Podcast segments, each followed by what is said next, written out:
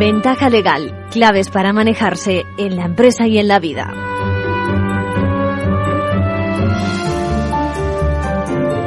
Bienvenidos a nuestro espacio Ventaja Legal, una semana más contribuyendo a elevar la cultura jurídica en el entorno, en un entorno en el que continúa el bloqueo político del Consejo General del Poder Judicial. Esta semana la visita de la presidenta del Tribunal de Estrasburgo nos leía la cartilla diciendo que, abro comillas, cuando se producen bloqueos a nivel político en relación con el nombramiento de jueces, los tribunales nacionales y europeos pueden tener que intervenir en defensa tanto de la independencia judicial como del buen funcionamiento de un Estado democrático de derecho. Cierro comillas.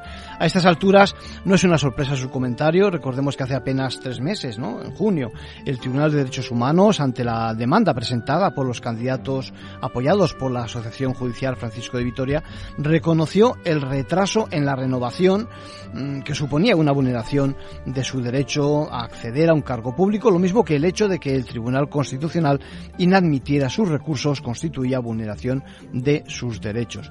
Lo cortés no quita lo valiente, tal y como ha actuado Siofra O'Leary, quien empezó sus palabras diciendo, abro comillas, no quisiera ser inoportuna con mis anfitriones. Bueno, es, lo que ha ocurrido. Bueno, hoy, hoy contaremos también con la presencia en el estudio de la nueva presidenta de la National Bar Association, eh, la socia de Gómez Aceo y Pombo, Almudena Arpón de Mendívil Aldama, quien nos va a presentar la Agenda Legal 2028. Recoge las inquietudes de los grandes despachos, sus socios a nivel mundial y en realidad es una hoja de ruta ¿eh? del sector de la abogacía de los próximos cinco años. En el capítulo de Manual de Crisis atenderemos a una socia que se siente defraudada en la medida en que la empresa, dice, nos vendió una idea al constituirla, una cosa, dice, y luego ha ocurrido otra muy distinta cinco años después. Incluso hemos merecido en la empresa sanciones, etcétera, etcétera. Bueno, lo vemos.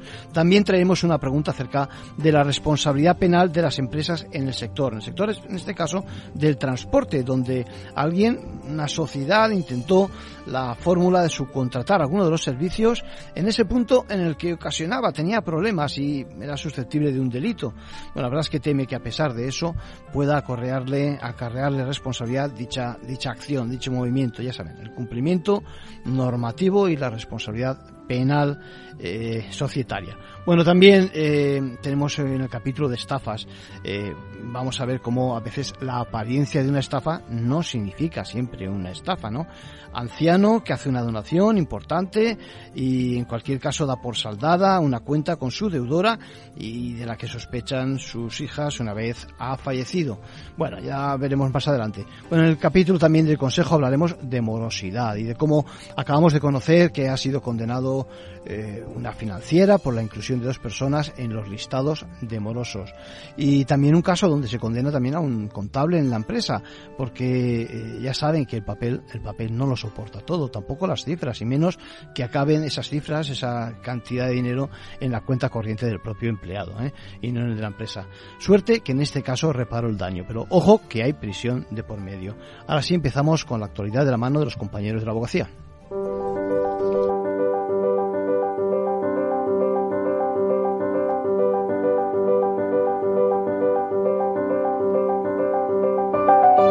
Ahora en Ventaja Legal, la actualidad semanal de la abogacía.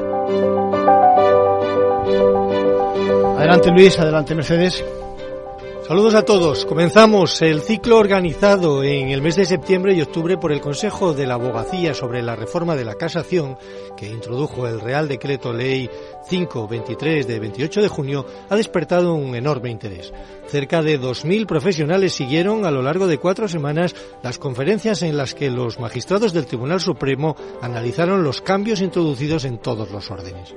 Pedro José Vela explicó la casación en el orden civil, Manuel Marchena profundizó en el ámbito penal, Pablo Lucas en el contencioso administrativo y Antonio Vicente Sempere en el social. Todos los vídeos están disponibles online en el apartado de formación de abogacía.es. La presidenta de la Abogacía Española, Victoria Ortega, señaló en la inauguración del ciclo la importancia de esta reforma Nos ha llevado muchos años la adaptación, ¿verdad? Ha llegado además, bueno, pues de esta forma, ¿no? Real de, bien, pero ha llegado. Con unas modificaciones importantes que, insisto, vuelven a la casación un poco a su origen, con esa desaparición de la infracción procesal, con la anulación de la cuantía, con el interés casacional desarrollado, bueno, con temas de muchísima importancia. Ortega recordó que estas conferencias son ejemplo del compromiso de la abogacía con la formación. El Estatuto General de la Abogacía impone la formación legal continua como una obligación y el Consejo trabaja para que nadie se quede atrás. Bajo el lema Defensa y Protección de los Migrantes se celebrarán en Castellón los días 16 y 17 de noviembre las 31 primeras jornadas de extranjería y protección internacional. Durante dos días se analizará el pacto migratorio que acaba de alcanzar la Unión Europea, el arraigo o la asistencia jurídica en llegadas marítimas, como la que se está ofreciendo actualmente en Canarias, inmersa en una nueva crisis migratoria. Hablamos con Brasin Broda, que es el presidente de la Subcomisión de Extranjería de la Abogacía Española. Este año se hace una vez más especialmente importante y necesario este encuentro ante las numerosas llegadas de personas, muchas de ellas buscando una oportunidad de vida que les está vedada en su país de origen y otras porque son víctimas de terribles crímenes de guerra, de genocidio, crímenes de lesa humanidad que desgraciadamente se siguen produciendo en el mundo. También es un momento esencial para analizar y contestar, si es preciso, las políticas migratorias de la Unión Europea.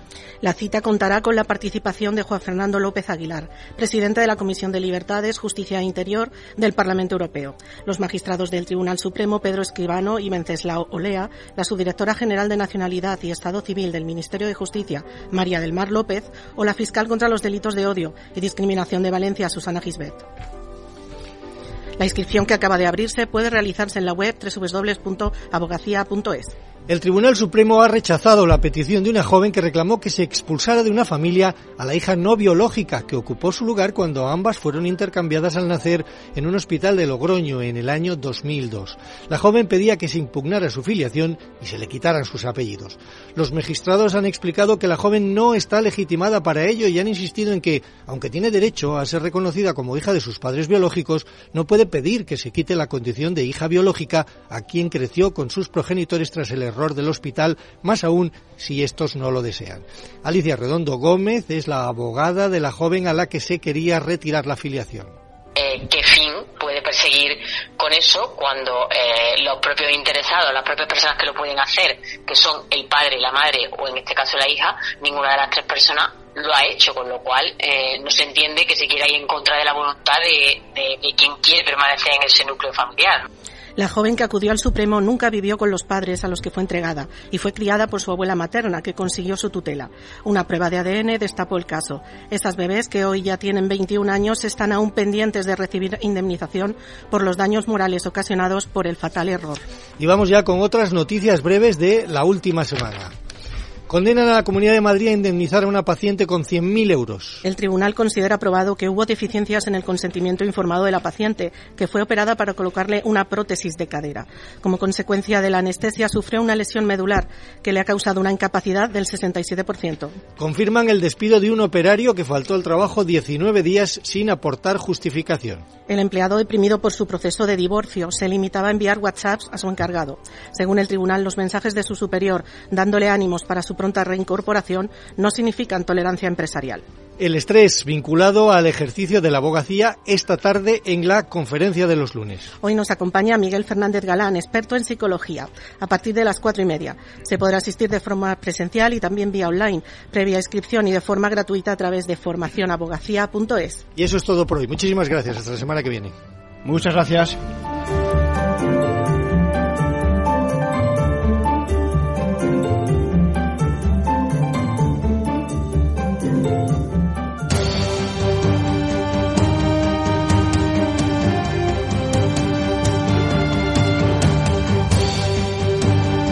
Manual de crisis. Reglas a seguir en caso de necesidad. No es la primera vez que contesto a un oyente que se siente defraudado por el curso que los acontecimientos tiene la sociedad donde ha invertido. En esta ocasión no se trata de una empresa de grandes dimensiones, ni mucho menos, sino de una mediana empresa, incluso se podría decir que pequeña, donde, leo textualmente, eh, es el caso donde una cosa es lo que se nos vendió al constituirla y otro lo que ha ocurrido cinco años después. Bueno, eh, en esta ocasión se trata de esa situación, digo, además no, no es normal, dice que tenga que soportar tantas sanciones de las administraciones por actos que decide el comité de dirección o el administrador y que demuestran, no sé si mala fe, dice, o impericia por su parte. Bueno, muchas gracias Adela por compartir tu problema. Me dices, ¿qué se puede hacer? Pues bueno, son varios los escenarios los que planteas, ¿no? Empiezo por este último que dibujas, ¿no? Que podría calificarse de ejercicio de actividades, digamos, incumpliendo con la normativa vigente, ¿no? Incluso puede haber algo más, ¿eh? que impericia, incluso posiblemente negligencia por parte del equipo gestor de administración. Bueno, en cuanto a eso de ofrecer algo cuando se constituyó la sociedad, tienes que ir a acreditar precisamente las acciones de los gestores en función de sus participaciones o acciones, no sé hasta qué punto, ¿eh? has podido participar en esas decisiones del Consejo o dejar constancia de tus quejas, ¿no? Como tal propósito de la sociedad, bueno, el objeto social no es algo, ya sabes, Adela, muy preciso como para definir precisamente actos concretos. Igual estamos en el terreno de las discrepancias entre accionistas, que es algo que no es exactamente fiscalizable. Ahora bien, bueno, si la dirección de la empresa, te decía, donde hemos invertido unos ahorros, permite desarrollar actividades sin los correspondientes permisos, licencias, etcétera, etcétera, con lo que supone de incurrir en responsabilidades que parece ser, no vamos a citarlas, pero que me estás describiendo y que inciden en las cuentas, ojo, que puede que no salgan incluso o no haya retribución a los socios, en este caso, esto sí que es otra cosa, ¿no? En su momento ya expliqué un caso con el que otro otro seguidor de Ventaja Legal nos decía, era el caso que denominábamos caso Lizarrán, ¿no? Que planteaba si la actuación del equipo de gestión al margen de la ley, se entiende en el sentido de no tener, por ejemplo, una licencia previa de actividad en locales o cumplir con las obligaciones en materia de prevención de riesgos laborales, etcétera. Digo, si todo esto, decía, puede generar responsabilidad en el equipo de gestión y si un socio puede instarla. La contestación, evidentemente, era sin duda que sí, hay que estudiar esa magnitud de las infracciones cometidas, cómo afecta a la cuenta de resultados y en algunos casos si podría incluso impedir el acceso al mercado de la empresa. Es cierto, en esos supuestos es evidentemente el perjuicio el que se produce para el socio. Aunque a nivel, a nivel popular se hablaría, digo por el resto de la carta que me has enviado, de engaño o de estafa, que sabes que es en derecho español, un cajón desastre, ¿no? Donde cabe cualquier delito encaminado a obtener eso, un beneficio en perjuicio del estafado, del perjudicado. Bueno, esa conducta seguramente haya que calificarla como de desleal y pudiera eh, generar eso, responsabilidad. De momento, ya excluyendo a los gestores responsables de la marcha irregular de la empresa, sobre todo si no te lo comunicaron a la hora de invertir en la sociedad y partiendo de que no es posible que hayas constituido una sociedad con un objeto social ilícito.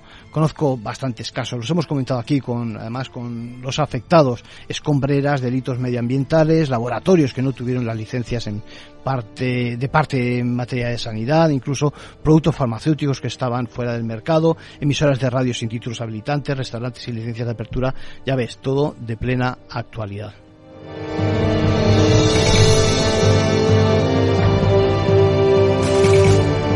Bueno, también nos comentaba hoy el responsable del aparato logístico de una empresa de transporte que tiene una grave, un grave problema, ¿no? Cuando se trata de importaciones de productos y mercancías por vía terrestre a través de determinados puestos fronterizos en España, ¿no? Hablamos tanto, por lo tanto, de, de comercio de sustancias prohibidas como de la introducción de ciudadanos a través de nuestros vehículos. Es lo que nos comenta. Es una constante.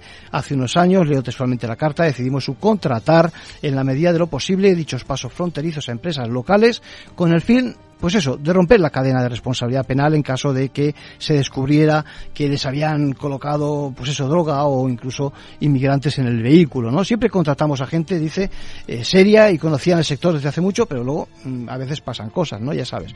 Bueno, dice, ahora sufrimos una investigación que involucra a nuestra marca, a la empresa principal y también a uno de los directores de las empresas que contratamos y a su propia sociedad de la que no tenemos participaciones ni somos administradores. Está claro que no ha sido nada eficaz nuestra medida y que todo lo que hemos hecho para prevenir que no se nos imputara la comisión de un delito Pues resulta que no ha funcionado, ¿no?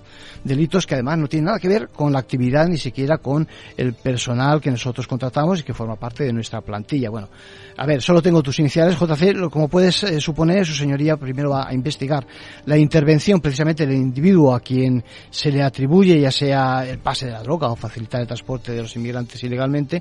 Luego, acto seguido, lo que va a hacer es, eh, eh, va a intentar, o podrá no relacionar la integración de dicha persona a la organización de la sociedad que vosotros contratasteis y finalmente va a analizar hasta qué punto vosotros, la sociedad principal, como tú le llamas, ha dispuesto de medidas de control idóneas y eficaces que pueden exoneraros de responsabilidad penal.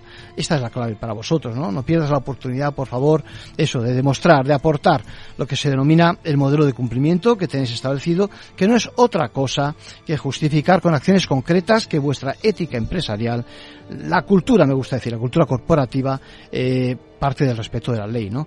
Bueno, en este tipo de juicios ya sabes que tienes la oportunidad de, pues eso, de probar si llega el caso que no utilizabais dicha sociedad eh, subcontratada como una pantalla a modo de instrumento para cometer el delito y por otra parte ya sabes, añades que te preocupa mucho que no puedes controlar a todos los trabajadores transportistas, ¿no? Que conducen tus mercancías, bueno, se entiende, ni los tuyos ni los de las empresas subcontratadas.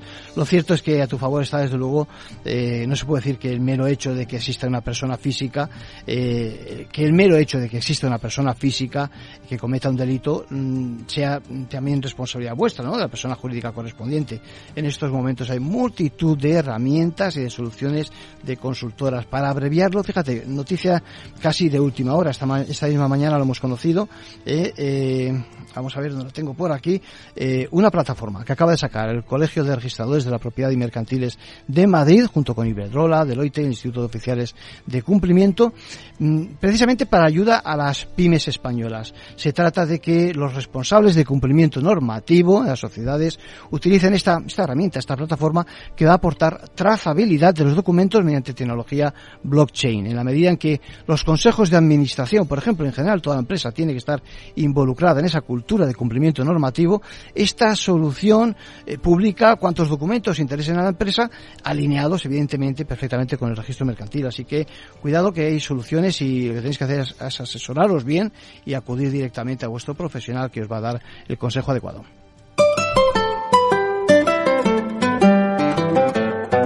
La estafa de la semana.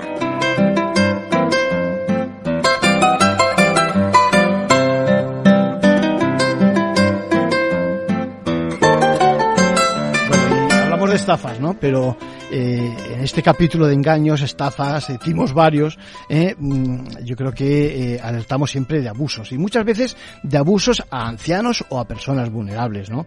Bueno, recuerden que apenas, yo creo que hace apenas un par de semanas traíamos el caso de una ciudadana que pagó excesivamente pues unos servicios seguramente innecesarios a quienes hacían pasar por operarios de la empresa del gas. Le convencían de que tenían que cambiar una serie de cosas de la instalación y de su mano le llevaban precisamente, le llevaban precisamente a distintas oficinas bancarias para que fueran extrayendo poco a poco, sin levantar sospechas, cantidades que al final eran desorbitadas, ¿no? Finalmente, gracias a que compartió la afectada el importe con familiares, se descubrió el pastel.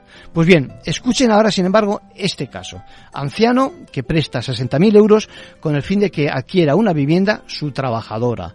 Es quien le limpia la casa por horas, aunque conforme se debilita y su situación pues se vuelve peor eh, su enfermedad, al final, al final acaba ocupando siete horas diarias esta mujer en su casa. Bueno, ambas partes convienen en que se trata de un préstamo, un préstamo que tiene que devolver la empleada, pues eso, en 12 años, con cuotas de unos 400 euros al mes. Pero el problema está en que un año después, el anciano, agradecido por los préstamos, eh, perdón, por los servicios prestados, se presenta en la gestoría que le ayudó a documentar el acuerdo, el acuerdo de préstamo, con el fin de cancelar dicho contrato. Así lo hace, lo firma y un año después fallece. ¿Qué pasa? Pues que mm, sobre todo sus hijas se preguntan si le han estafado. ¿eh? ¿Se han apropiado de su dinero? Bueno, eso sospechan, ya digo, las hijas. Hacen la oportuna denuncia, se practica la correspondiente prueba pericial, caligráfica, a ver si había firmado correctamente, eh, se recaba el testimonio también del gestor y queda acreditado que el fallecido manifestó su voluntad de cancelar el préstamo por tener la deuda saldada. Además, fíjense, no hay duda de la capacidad mental del, del anciano, al menos cuando realizó eso, en ese momento esa, ese, esa cancelación del préstamo, a pesar del grado de incapacidad, que lo era para otras cosas, pero que podía desenvolverse perfectamente desde el punto de vista de su cabeza. Así que, ya ven, de estafa nada, es lo que tiene, fíjense bien, manifestar la voluntad, en este caso el anciano, voluntariamente y formalmente bien documentado todo. Hay que felicitarle, es lo que llamamos la ventaja legal.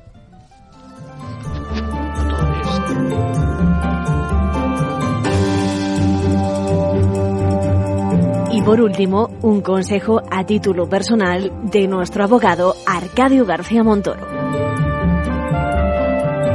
Tenemos dos, uno donde hablamos de morosidad, quizás lo dejamos para el próximo día, los dos avalistas que al final han sido, eh, pues eso, han conseguido eh, que se condene a una, a una financiera, porque lo incluyeron, los incluyeron una, en una cuenta, un listado de morosos cuando en realidad ya habían saldado la deuda.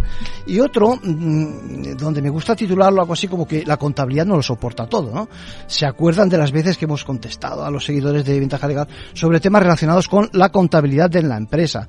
Nos han preguntado ahora sobre la responsabilidad de la empresa, la gestoría que la hizo, eh, la hizo la contabilidad en una ocasión, otra vez traíamos eso de si las cifras lo soportaban todo, ya digo, la ingeniería con ¿eh? Miedo me da la palabra ingeniería junto a la contabilidad y no porque sea mala la ingeniería en general, sino porque la realidad es que eso de hacer algunos movimientos demasiado creativos tiene su riesgo. Pues bien, esta semana hemos conocido que el Tribunal Superior de Justicia de Cantabria ha condenado hoy a un año de presión y al pago de una multa de 720 euros a un contable que desviaba fondos mm, de las empresas para las que trabajaba a cuentas de su propiedad.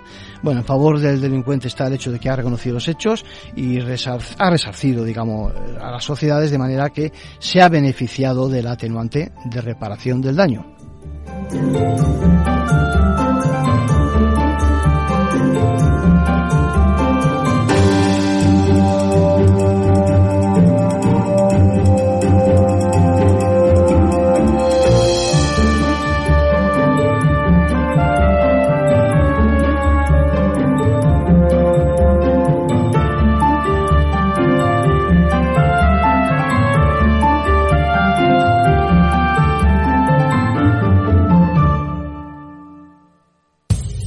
Somos Mazapanes Barroso. En nuestra empresa elaboramos productos con ingredientes seleccionados siguiendo una tradición artesana transmitida de generación en generación desde hace más de un siglo. Te llevamos el auténtico mazapán artesano desde Toledo a tu casa. Nos esperan fechas muy especiales en las que no puede faltar en tu mesa. Compra tus dulces favoritos en nuestra tienda online www.mazapanesbarroso.com o llamando al teléfono 92 535 3149. Disfruta del auténtico mazapán con Mazapanes Barroso, maestros artesanos con tradición y calidad desde 1890.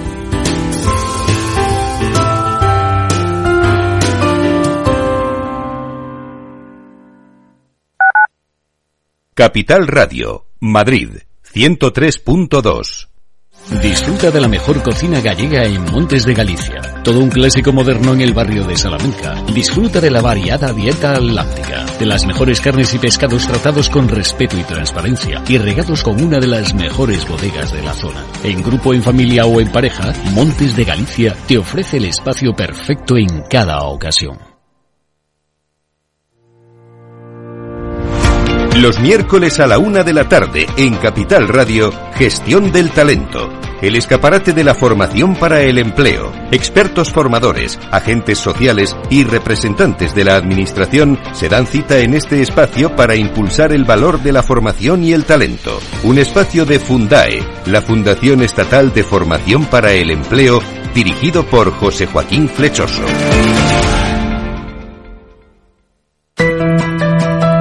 Las redes sociales, el uso de pantallas, los delitos cibernéticos, todo ello ligado a la adolescencia y la juventud. Nos preocupan nuestros hijos y su exposición a la tecnología. Y por eso tienen un espacio en nuestras familias enredadas, con Pilar Rodríguez los martes en el balance. Aquí, en Capital Radio.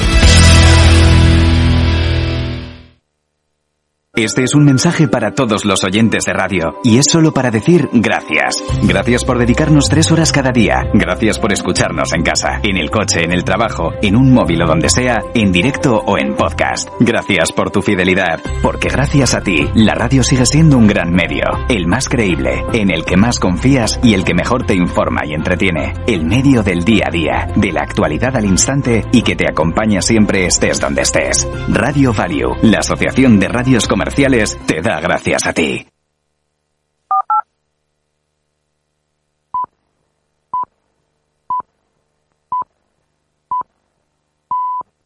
Ventaja legal con Arcadio García Montoro.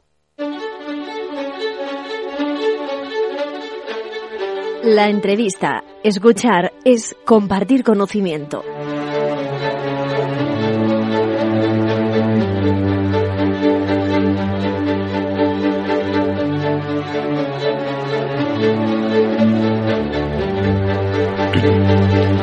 Bueno, tenemos como nosotros, con nosotros, como les adelantaba, Almudena Arpón de Mendívil Aldama. ¿Cómo estás, Almudena?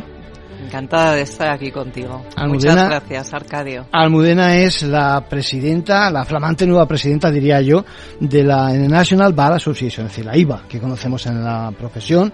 Además es socia de Gómez Acero y Pombo. ¿eh? Y viene aquí porque está presentando la agenda legal, la agenda legal para 2028, un camino a recorrer eh, de la mano de las principales firmas, de los colegios de abogados y de los intereses de, de la profesión, que cada vez más déjame que haga yo un inciso, es decir, tenemos que preocuparnos por lo que sucede en la sociedad, es decir, no solo por nuestras propias cosas, ¿no? Almudena. Totalmente de acuerdo, lo has dicho, lo has dicho estupendamente, eh, Arcadio. Eh, la idea es esa, es decir, has presentado precisamente las preocupaciones que eh, tenemos los grandes despachos, también el resto de profesionales, por supuesto, eh, y, entre ellos hay uno que me preocupa mucho, porque aquí estamos detrás de eso de lo que se llama la, inteligencia artificial generativa y que, va como una moto, nunca mejor dicho, más rápido que voy yo en el programa, todavía más rápido. ¿eh? Y es difícil. La, la diferencia está, la diferencia está en que no se sabe hacia dónde va, ¿no? ¿Qué te parece? Bueno, me parece que eh, cuando nosotros preparamos la agenda legal, eh, la metodología que seguimos fue un mecanismo de consulta, como tú has explicado muy bien, con los principales despachos del mundo. Y además mantuvimos entrevistas individuales con eh, algunos juristas de relevancia, con colegios de abogado, de abogados para determinar cuáles son esos asuntos que les pueden quitar el sueño o que pueden requerir un mayor tiempo de atención o mayores inversiones. Y por unanimidad, el eh, tema más importante en este momento es eh, la inteligencia artificial y lo es desde tres puntos de vista tanto desde el punto de vista de derecho sustantivo, es decir, de su regulación, como desde el punto de vista del impacto que va a tener y que ya empieza a tener en la profesión legal y, por último, en eh, los problemas deontológicos de la profesión y en toda la sociedad. Es importante que aclaremos, por si alguno no lo conoce, eh, ¿En qué consiste esto de la Asociación Internacional? Sí, empecemos por ahí. Hmm. Eh, la Asociación Internacional eh, de, Colegios de Abogados, la. International Bar Association, es en este momento la asociación mundial de juristas más importante del mundo y lo es tanto por el número de miembros que la integran en términos de despachos eh, relevantes como en términos de colegios de abogados y jurisdicciones representadas. Hablamos de número de 80.000, más de 80.000 abogados individuales, más de 200 colegios de abogados a través de 180 jurisdicciones. Es decir, que eh, los datos, los números son importantes. Pero además, la IVA, mm, para mí, eh, en lo que realmente destaca es en la impresionante actividad que desarrolla y que desarrolla en distintos ámbitos, en todos los ámbitos de derecho sustantivo, en todos los ámbitos de temas que son relevantes para la profesión y fundamental en todas las cuestiones de Estado de Derecho, de valores democráticos, de normativa internacional, de protección de derechos humanos. Ahora con este eh, terrible, terrible drama que está ocurriendo en Oriente Medio, eh, bueno, pues es una de las cuestiones a, las que estamos prestando especial atención desde el punto de vista legal. Hablamos del compromiso, como apuntábamos antes, de la profesión precisamente con la sociedad, ¿no? Sí. Y con eh, que se cumplan determinados estándares que no en todas partes se producen y, menos cuando estamos en, eh, en, los albores de guerras, etcétera, etcétera, ¿no? Lo que es cierto es que, volviendo otra vez a la inteligencia artificial, parece que los juristas acudimos siempre a un recurso. Los que siguen el programa saben que yo no soy muy partidario de ese recurso, que es regular, es decir, poner leyes, escribir normas hmm. eh, que de alguna forma establezcan estándares, principios y demás. Quizás en este caso, y puesto que no hay nada, eh, hasta yo soy partidario de la regulación, eh, pero lo cierto es que tenéis interés en participar también en estos movimientos, ¿no? Bueno, por supuesto. en este momento, la inteligencia artificial, ¿cómo, cómo la definiría? Es, es un movimiento imparable y prácticamente impredecible y que sabemos que va a tener un impacto en todas las esferas de, la sociedad y en todos los sectores de actividad. Entonces, la Comisión Europea eh, se ha lanzado ya a dictar una primera norma, la Artificial Intelligence Act, que ahora está ante el Parlamento. Por su parte, Estados Unidos está también mirando un Bill of, estudiando un Bill of Rights y existen distintas iniciativas en, en varios países. ¿Qué es lo que sucede? Que como la inteligencia artificial avanza a una velocidad más rápida que la luz, eh, cualquier regulación que se vaya a dictar en este momento tiene dos problemas. Una, el riesgo de adolecer de mm, caducidad, mm, de no, no, servir para las evoluciones que, se, van quede obsoleta en nada, sí, eh, exactamente, la obsolencia muy rápida. Y, en segundo lugar, la discrepancia de regulaciones mm, según Mm, fronteras geográficas que no corresponde con lo que es verdaderamente la inteligencia artificial. ¿Qué podemos hacer desde una asociación internacional como es la nuestra, como es la IVA? Eh, bueno, primero, fomentar la cooperación internacional para que haya un mínimo acuerdo sobre las cuestiones fundamentales eh, que hay que proteger en el marco de la inteligencia artificial. Yo creo que la clave pasa por poner en el centro al ser humano. y a partir de ahí, mm, por supuesto, todos los temas de eh, privacidad, transparencia, etcétera, etcétera. Pero además, eh, la IVA tiene la gran ventaja de contar, como he dicho, con juristas de todo el planeta. Eh, Mm, sabemos que es imposible eh, hacer un trabajo de armonización de regulaciones, pero lo que sí queremos hacer y es parte del proyecto que anunciaré formalmente en la conferencia anual en, eh, octubre en París es establecer una relación de principios mínimos que deberían estar presentes en todas las regulaciones. Y a partir de ahí dar la batalla de presentarlo a las instituciones correspondientes para que se vayan eh, se vayan adoptando, ¿no? Por si alguno no nos sigue, que hablamos de inteligencia artificial, en definitiva nos referimos a, la que se llama generativa, porque ahora todo el mundo habla de inteligencia artificial, es decir, allá donde, eh, digamos, eh, se cogen determinados patrones, patrones que a su vez mm, posibilitan que la propia herramienta tome decisiones ¿eh? y haga clasificaciones, etcétera, etcétera, de manera que eh, se alejen cada vez más de aquel que al principio ideó esa, esa, esa fórmula, ¿no? Ese sistema. Exactamente. Y además eh, hay una cuestión adicional.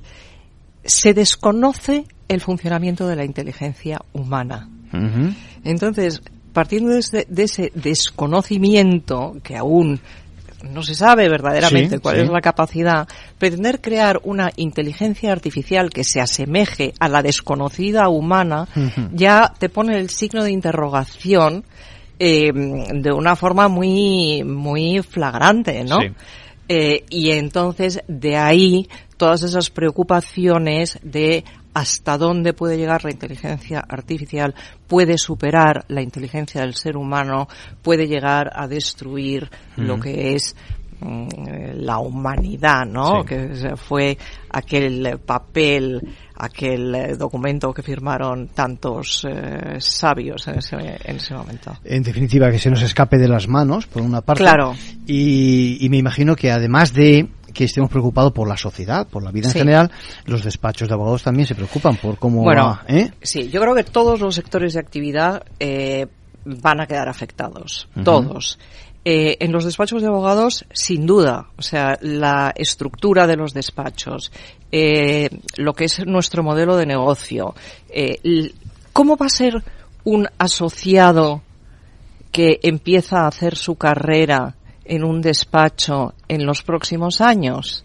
Si las tareas repetitivas o de búsqueda de documentación, etcétera, las pueden hacer máquinas, va a haber cada vez un mayor trasvase de valor a lo que es la esencia, yo creo, de la abogacía y que lo ha sido siempre, que es el asesoramiento, no me gusta utilizar la palabra estratégico, pero el asesoramiento de valor, el asesoramiento eh, de confianza, el participar realmente en las decisiones y en el, en el consejo mm, profundo a los clientes, ¿no? Quizás la palabra sea consejo, es decir, consejo. el consejo que es lo que lo que nos define, yo creo que más, ¿no? Exactamente, exactamente. Y luego, fíjate, eh, ¿cómo, ¿cómo vamos a facturar los despachos? No es una tontería, sí, sí, sí. No es una tontería. ¿Cómo, ¿Cómo se van a facturar, cómo vas a facturar el trabajo que han realizado máquinas. Segundo, ¿cuáles son tus cuáles son tus normas de comportamiento si utilizas inteligencia artificial? Tienes que revelar que las has utilizado y además que has adoptado los medios para asegurarte de que no se han producido errores, como ya sabemos, las alucinaciones, etcétera, de las es muy fácil máquinas. manipular también, incluso la propia la propia máquina, el propio sistema, en base a criterios o a opiniones que se faciliten, puede ir poco a poco tergiversando el consejo.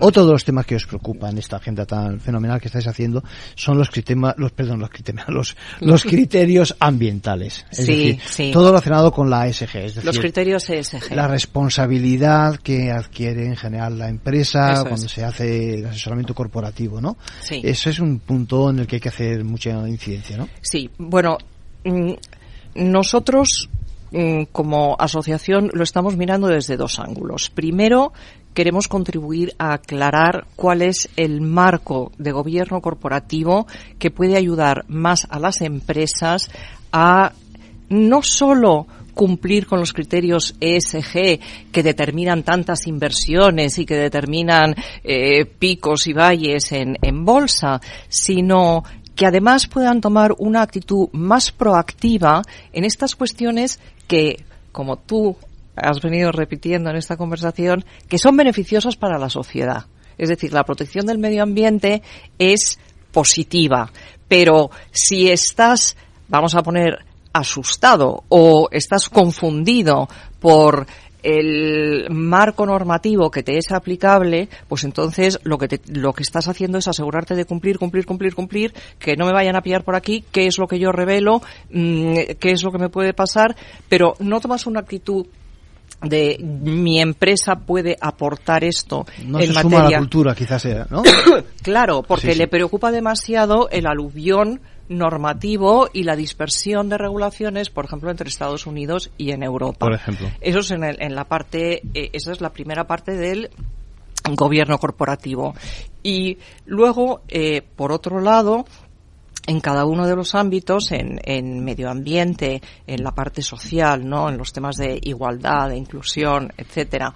Y eh, ahí estamos haciendo también trabajos particulares para que eh, todos, y con eso incluyo colegios de abogados, despachos de abogados, cumplamos con, la, con los criterios brumosos de ESG. Hay mucho que aclarar en materia ESG. Bajar a la realidad, ¿no? Eso no es. asustarse y además, Eso pues es. eso, asimilar, ¿no? Ese tipo de, Eso es. de Hay- ideas. Hay que mantener, yo creo que un diálogo entre los asesores legales, la empresa, conocer bien cuáles son sus necesidades y cuáles son eh, los sistemas legales que les son aplicables, porque ya es muy muy raro encontrarte unas un- empresas que actúan en ámbitos locales reducidos, Sí. ¿eh? con lo cual Son políticas muy globales, ¿no? y evidentemente ahí, evidentemente ahí hay que, hay que de alguna forma, digamos, eh, establecer criterios que puedan asumir todos, ¿no? Y que, aclarar, Sí. aclarar, Sí. comunicar. Sí, y eso que a veces es complicado, que los clientes, más allá, digamos, de, de la fachada, hagan cosas. Déjame que lo diga así para que todo Ah. el mundo nos entienda, ¿no? Bueno. Eso, ahí tenemos mucha, una labor dura a los profesionales del derecho, ¿no? Bueno, a ver, yo creo que, que Porque cuesta y porque ¿eh? es un esfuerzo. Bueno, yo creo que a todos, en todos los ámbitos, nos cuesta, nos cuesta cambiar. Eh, yo tengo experiencias de clientes deseosos de mejorar. Y también muy quejosos de la falta de claridad del marco. Cuando del dicen marco que el abogado es- parece que sea el problema, ¿no? En vez de la claro, ley o pero, de- pero el abogado Es un mm, transmisor. El, abogado es un transmisor, pero el abogado si lo hace bien Sí, es un transmisor aclarador. claro. Es un colador. Apoya, apoya, sí. Tiene que separar, ¿no? La, ¿Cómo se dice? La... Desbrozar la paja de, Eso. sí, sí, sí, de grano, de la sí. paja del grano. Sí, sí, sí. Bueno, hay otro, hay otro, hay otro tema. Son muchos los temas que, que nos preocupan. Eh, la verdad es que eh, el riesgo por parte de los despachos también en este entorno, tú lo acabas de comentar hoy, lo que nos asalta es precisamente el tema de la, Sí, de de- la, de la incursión de, de un país en otro y demás. Mm. Eh, todo el tema precisamente de los clientes que tienen un conflicto, ¿no? El Sí. otro día fuera del micrófono hablábamos que si tienes un cliente ruso, que si tienes un cliente, Sí. diríamos, eh, eh, palestino, que tienes eso como- Considerado inaceptable. Eso es. Mm, eh, depende de dónde ejerzas, porque claro, esta agenda la hemos eh, elaborado en un entorno mundial. ¿no? Global, sí, sí. En un entorno global. Entonces, según donde estés ejerciendo, se puede considerar inaceptable un determinado tipo de cliente o de otro. Muy cerca nuestro, muy cerca nuestro, eh, asesorar a inmigrantes eh, se ve muy mal y reciben ataques de que son abogados eh, de izquierdas, ¿no? Sí, Eso es inaceptable. Bueno, entonces, la presión que en este momento se está produciendo para que los despachos, para que los abogados no acepten asuntos de esos clientes considerados inaceptables es muy alta. Y eso lleva a una segunda derivada. Eh, bueno, a la, perdón, a la primera derivada que es que el principio fundamental del derecho a la defensa es sagrado. Y ese está ahí. Y los abogados no podemos olvidarlo.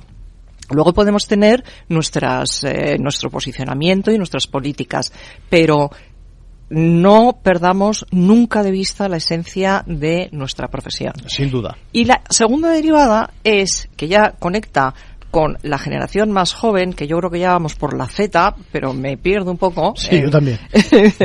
Entonces, eh, les importa mucho, les importa cada vez más quiénes son los clientes a quienes estamos representando en los despachos. Quieren sentirse orgullosos. Sí. Eh, eh, te iba, te estás adelantando al Bueno, siguiente bueno, no aspecto, pero me parece muy interesante eso de que pensemos en las nuevas generaciones Sí. y lo que no solo los jóvenes y los no, los no tan bien, no tan jóvenes también Sí, sí, esperamos de digamos de, de la profesión y de los despachos, es decir, Mm. enfocamos la vida de una forma distinta y eso lo estáis viendo a nivel global de una forma exagerada, ¿no? Sí, cada vez más, cada vez más. De manera que, sí, eh, como decías tú, es muy interesante ver eh, que esta firma, estar orgulloso de que la firma está asesorando, Sí. liderando tal política, ¿no? Sí, en este momento, mm, si quieres verdaderamente atraer y retener talento, que es la expresión Sí. al uso, Sí. pero yo creo que no solo de los jóvenes, también de los mayores. yo soy más sí. mayor y me importa, y me importa. Tienes que tener una cultura de empresa, una Mm. cultura de firma que sea inclusiva, que sea mm, eh, coherente en su compromiso social, en temas de medio ambiente, en, eh, en el tipo de asuntos que lleva, en el trabajo pro bono, que es muy importante, cómo está aportando ese despacho y ese trabajo de ese abogado, de esa abogada, cómo está contribuyendo realmente a la sociedad. Y eso tiene que percibirse. Y por otro lado, tiene que ser un entorno que permita esta eh, aclamada conciliación, pero que tiene que ser real. Es decir, que te permita conciliar una serie de intereses distintos a los profesionales y al mismo tiempo desarrollar una carrera profesional exitosa. Y sobre todo en el capítulo de lo que es eh, la compatibilidad de horarios, etcétera, etcétera, en una profesión donde, déjame que lo diga así, te puedes llevar perfectamente el trabajo a casa ¿eh? y, de esa forma, pues eso, eh, compatibilizar, como decíamos, con familia, con aficiones, con, con, otra actividad complementaria, ¿no? Muy interesante el otro día cuando hablamos, decías, poco menos que eh, en qué consiste nuestra carrera, ¿no? Revisitar, que dirían en, en, otro idioma, la carrera, ¿no? La gente se plantea, esto no es cuestión de estar en una firma siempre y acabar en esa firma, sino puedes perfectamente durante una temporada de tu profesión hacer una actividad, como dices tú, pro bono o al servicio de, ¿no? ¿Te parece? Claro que sí. Eh, en este momento estamos con unas estructuras desde mi punto de vista, demasiado rígidas. Claro. Eh, a mí me gusta poner el ejemplo de por qué se tiene que ser socio a los 40 o a los 43 o a... Tú puedes eh, organizar, tienes, debes de poder organizar tu vida y en cada momento de tu vida tener unas prioridades. Por supuesto tienes que tener un compromiso profesional serio. Y tienes que ir yo soy una gran defensora de la meritocracia. O sea, no me sirve el, eh, mira, no, pero es que yo estaba haciendo un trabajo pro bono. No, sí, sí, eso está fenomenal. Mm. Pero, ¿qué has hecho para el despacho? ¿Qué has hecho para tus clientes? ¿Qué has hecho para, eh, para tus compañeros? Eso es fundamental y no se puede perder de vista. Es que eh, he tenido tres hijos. Fantástico. Pero, pero, de nuevo, que has hecho para el despacho. Y entonces eso se puede mm, pausar. Si yo en un momento dado quiero dar prioridad a un trabajo pro bono, eh, debo de poder apretar, no, no tengo que tocar esto, el micrófono, puedo apretar el botón pausa sí. y debe estar regulado que lo pueda hacer así sin que eso perjudique que a mi retorno serio a la carrera yo pueda seguir desarrollándome. Claro que sí. Porque la vida no es, lamentablemente, un largo río tranquilo, sino que es más bien una cascada, ¿no? No es cuestión a lo mejor de cantidad, sino de calidad, de compromiso. ¿eh? Exacto. Yo creo que es más importante que, y hablando de esto, evidentemente, eh, con lo complicado que es déjame que lo diga así, con las nuevas generaciones que hagan carrera dentro de una de un solo despacho, etcétera, esto se acrecenta más todavía, ¿no? Sí, mucho más. Piden, yo creo que piden piden cosas eh, que a lo mejor otros no, no lo hemos planteado, ¿no? No, nosotros nosotros eh, mm, bueno, los los eh, tus oyentes ya se habrán dado cuenta de que tú y yo somos un poco más mayores. pero tampoco tanto, ¿eh? Tampoco, tampoco tanto. Esto los jóvenes no se rigen únicamente por la compensación económica y por el estatus profesional y social que eh, conlleva una profesión, sino por todo lo demás. Es decir, esto a mí que la pregunta habitual es ¿y esto a mí qué me aporta? ¿Y a mí qué me vais a dar? ¿Cómo me enriquece?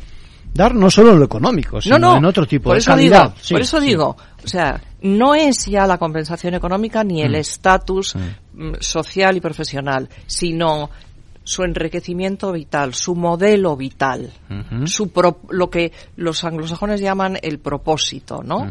Que no es más que el sentido de vida.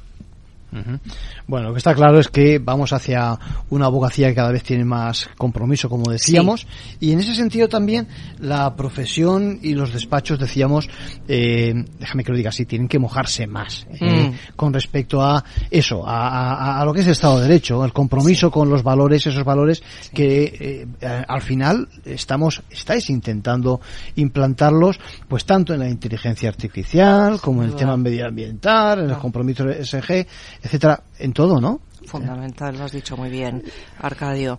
Eh, para mí se tiene que poner en valor lo que aporta el Estado de Derecho a una sociedad.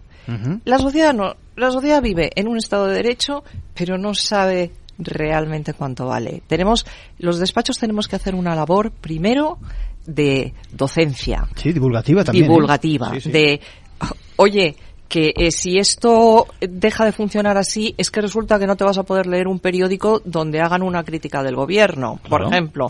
No vas a tener un programa de radio donde te puedan contar las verdades del barquero de las eh, ventajas legales, ¿no? Em, eh, además, además, los despachos tenemos, los despachos y los abogados tenemos que aumentar la épica del Estado de Derecho y como tú has dicho muy bien, comprometernos más.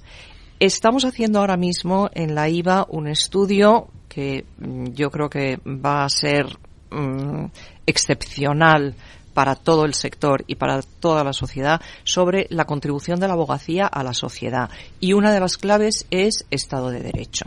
Entonces, eh, por ejemplo, ¿por qué en, el, en, en, las horas pro bono que dedicamos los despachos los despachos, eh, asistencia jurídica gratuita, ¿por qué no hacemos trabajo de defensa? del Estado de Derecho. Sin duda, no hay que olvidar a los colectivos desfavorecidos. pero, pero también en general. claro, pero es que aquí hay un tema que luego va a beneficiar a todos. Entonces, estamos desarrollando líneas de trabajo. Hay que mm. subir el volumen. Y además, en, ese sentido, como aquí nos gusta, de forma imparcial, de forma independiente, Exacto. de forma política, es decir, mm, trabajando nuestros conceptos jurídicos más que eh, pretensiones interesadas. ¿eh? Exacto, del derecho al derecho. Siempre en la línea del derecho. Bueno, yo creo que hemos hecho un repaso a esa agenda, ¿eh? que creo que vas a presentar a final de octubre, ¿es así? Sí, así Espero que las conclusiones y demás del Congreso nos las traigas por acá también. ¿eh? Queremos compartirlos. y, eh, bueno, y agradecerte que hayas estado con nosotros hoy. Eh, ya saben nuestros oyentes, hemos estado con Almudena Arpón de Mendí Dama, nuestra presidenta de la Asociación Internacional de, Despachos de Abogados y de Colegios de Abogados. Exactamente. Pues gracias por venir por Ventaja Muchísimas gracias a ti, Arcadio. Ha sido un placer, de verdad.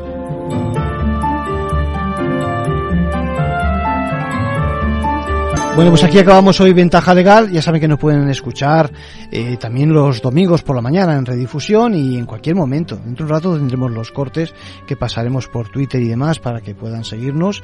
Y cualquier pregunta ya saben dónde estamos. En cualquier caso, nos vemos, nos oímos, mejor dicho, la semana que viene a esta misma hora en Ventaja Legal, en Capital Radio.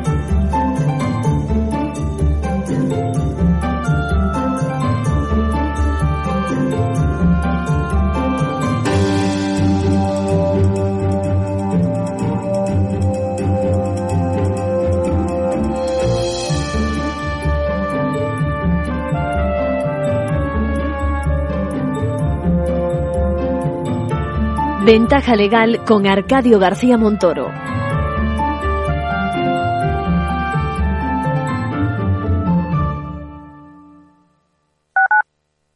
Capital Radio 103.2 Si te gusta el pádel, en Capital Radio tenemos tu espacio. Todos los martes, a partir de las diez y media de la noche, saltamos a la pista para contarte la actualidad del World Padel Tour, los torneos amateur, las novedades de las marcas y toda la actualidad relacionada con el segundo deporte más practicado de España. Esto es Padel, los martes a las diez y media de la noche en Capital Radio.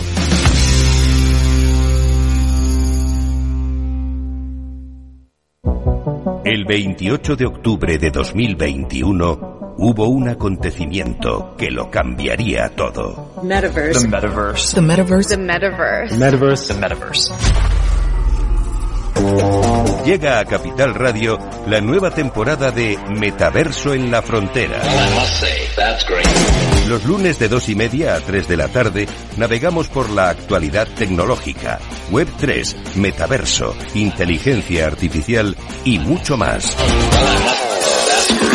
Con Selena Niedbala. No te lo puedes perder, porque lo que pasa en el metaverso Se queda en el metaverso.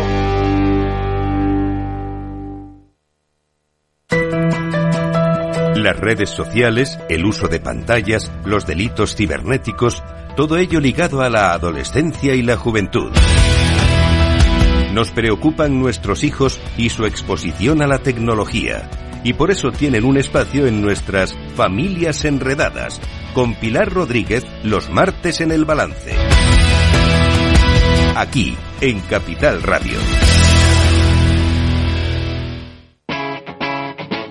Capital Radio.